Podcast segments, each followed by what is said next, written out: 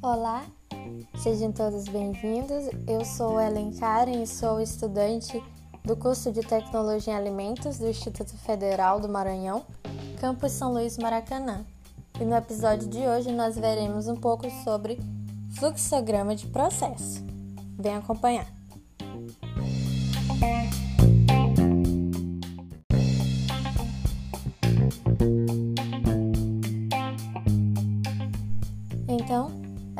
Começando pela definição, né, explicando um pouco, fazendo uma introdução sobre o que seria fluxograma de processo.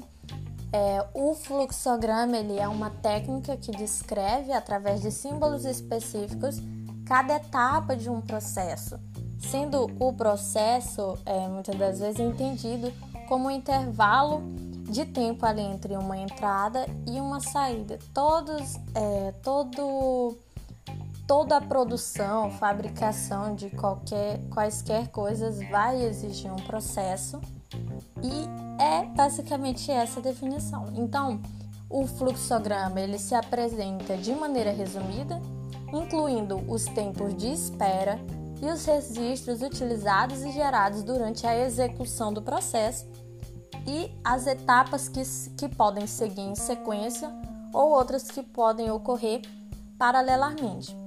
Então, em suma, o fluxograma ele é uma representação das etapas de um processo, das suas operações unitárias, né, as muitas operações de um processo, e ele se utiliza de símbolos que indicam as etapas desse processo, sendo elas em sequência ou ocorrendo paralelamente, como eu já mencionei. E aí a origem é, dos fluxogramas né, e seus símbolos ela foi proposta inicialmente pelo casal Gilbert em 1921 é, e inicialmente eles propuseram 40 símbolos e aí só em 1947 que o American Society de Medicina e Engenharia é, definiu cinco símbolos principais para o diagrama de fluxo de processo, né? E só explicando um pouco sobre esse casal, eles eram engenheiros e eles tiveram uma grande importância na área de administração, principalmente, sendo que a Lillian é, ela é considerada uma das primeiras mulheres a se formar em engenharia industrial e psicologia e ainda a ter o título de PhD, considerada a primeira psicóloga industrial organizacional junto com seu marido, Frank. Né? Então eles são pioneiros e tiveram toda essa relevância para é, essa questão da gestão, do gerenciamento. E aí, explicando ainda sobre o fluxograma, ele tem como finalidade identificar o caminho real e ideal para um produto ou serviço com o objetivo de identificar os desvios é uma ilustração sequencial de todas as etapas de um processo, mostrando como cada etapa é relacionada e utiliza símbolos facilmente reconhecidos para denotar os diferentes tipos de operações em um processo.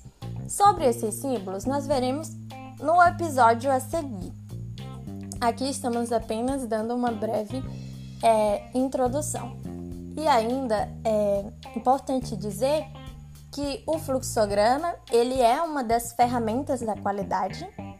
É, essas ferramentas elas foram estruturadas é, principalmente a partir da década de 50, com base em conceitos e práticas existentes, né? E desde então o uso delas tem sido de grande valia para os sistemas de gestão, sendo é, elas compreendem um conjunto de ferramentas estatísticas de uso consagrado para a melhoria de produtos, serviços e processos. São as sete ferramentas, né? É o fluxograma, diagrama espinha de peixe, folha de verificação, diagrama de Pareto, histograma, diagrama de dispersão e cartas de controle. E é, todas essas ferramentas elas fazem parte de um grupo de métodos estatísticos elementares. Então aí a gente percebe que é, o fluxograma ele tem uma relevância, ele é muito importante é, num processo industrial, num, numa empresa, seja ela qual for, é importante é, entender todas as etapas do processo, é, como a gente vai ver mais à frente, a importância do, do fluxograma e como elaborar um. E é isso, espero que vocês tenham gostado até aqui.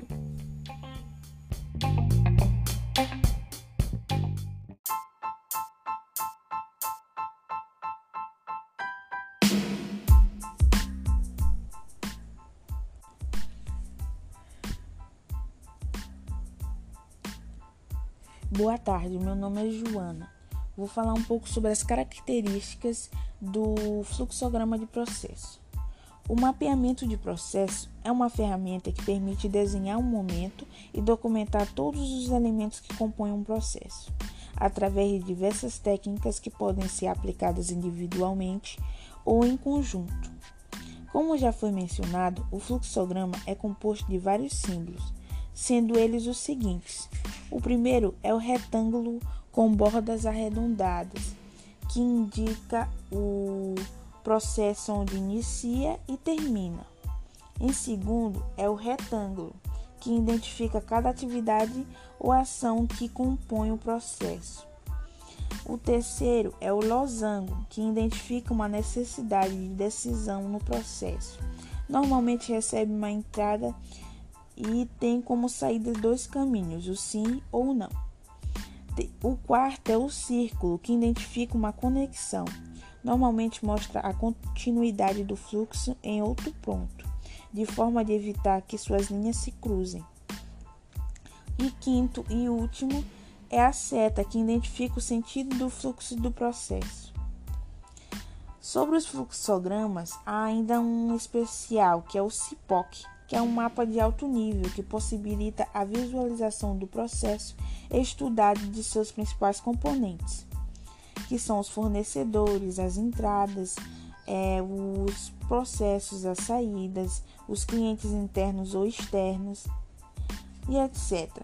Estruturado em cinco colunas, é uma ferramenta versátil cuja aplicação é muito utilizada nas metodologias de Lean e Six Sigma.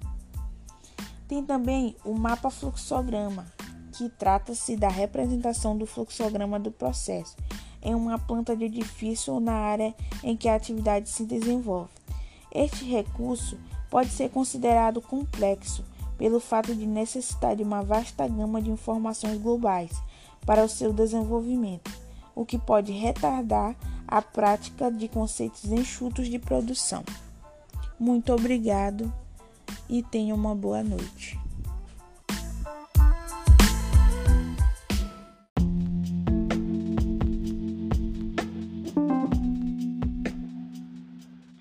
Olá, meu nome é Andressa, eu sou estudante de Tecnologia de Alimentos no IFMA Campus São Luís Maracanã e neste episódio vamos falar sobre a importância e como elaborar um fluxograma de processo. Bom, Dentre as suas vantagens, a principal delas é facilitar a compreensão do processo como um todo a partir do desenho de cada um de seus estágios. Isso ajuda a garantir a qualidade na gestão das empresas. Há também a padronização do processo. Quando o processo está documentado, todos podem conferir o que deve ser feito. Assim, é muito mais provável que a forma de fazer se torne um padrão entre os colaboradores. Além disso, sempre que houver alguma dúvida, é possível consultar o fluxograma, garantindo que essa informação não se perca. Ele também gera oportunidades contínuas de melhoria, porque ele permite que o processo seja constantemente revisitado, possibilitando dessa forma a análise crítica, identificação de falhas e as oportunidades de melhoria. Assim é possível mantê-lo sempre atualizado e otimizado para a realidade da empresa. Além disso, ele ajuda a compreender o impacto das atividades no objetivo final.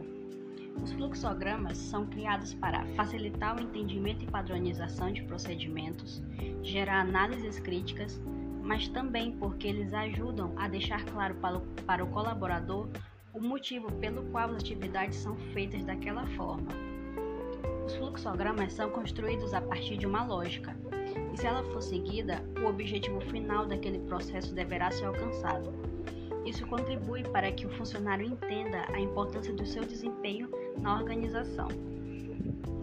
Ele também permite verificar como se conectam e se relacionam os componentes de um sistema, seja ele mecanizado ou não, facilitando dessa forma a análise da sua eficácia, a localização das deficiências pela fácil visualização dos passos, transportes, operações e formulários. Propicia o entendimento de qualquer alteração que se proponha nos sistemas existentes pela clara visualização das modificações introduzidas.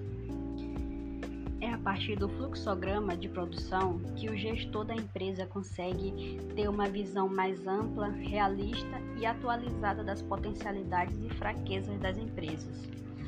É importante enxergar os problemas e principalmente querer fazer isso, pois o medo de encontrar falhas muitas vezes acaba fazendo com que algumas atitudes sejam adiadas, e isso, sem dúvidas, não traz bons resultados. Bom, então, como elaborar um fluxograma de processo? Primeiramente, é importante conhecer os tipos de fluxogramas para saber qual se encaixa melhor na atividade que você quer controlar. Os mais comuns são o fluxograma de processos linear e o fluxograma de processos funcional. O fluxograma linear é geralmente usado para descrever processos simples, que possuem início, fim, as etapas listadas e os momentos de decisão explícitos. Já o fluxograma funcional é geralmente usado para esboços de processos mais complexos, que em geral englobam mais de uma área. Nesse tipo de fluxograma, as etapas são separadas por departamentos, e assim fica claro quem é responsável por cada atividade daquele processo. Para mapear, é necessário um profundo conhecimento das atividades que constituem os processos essenciais e de apoio de uma organização.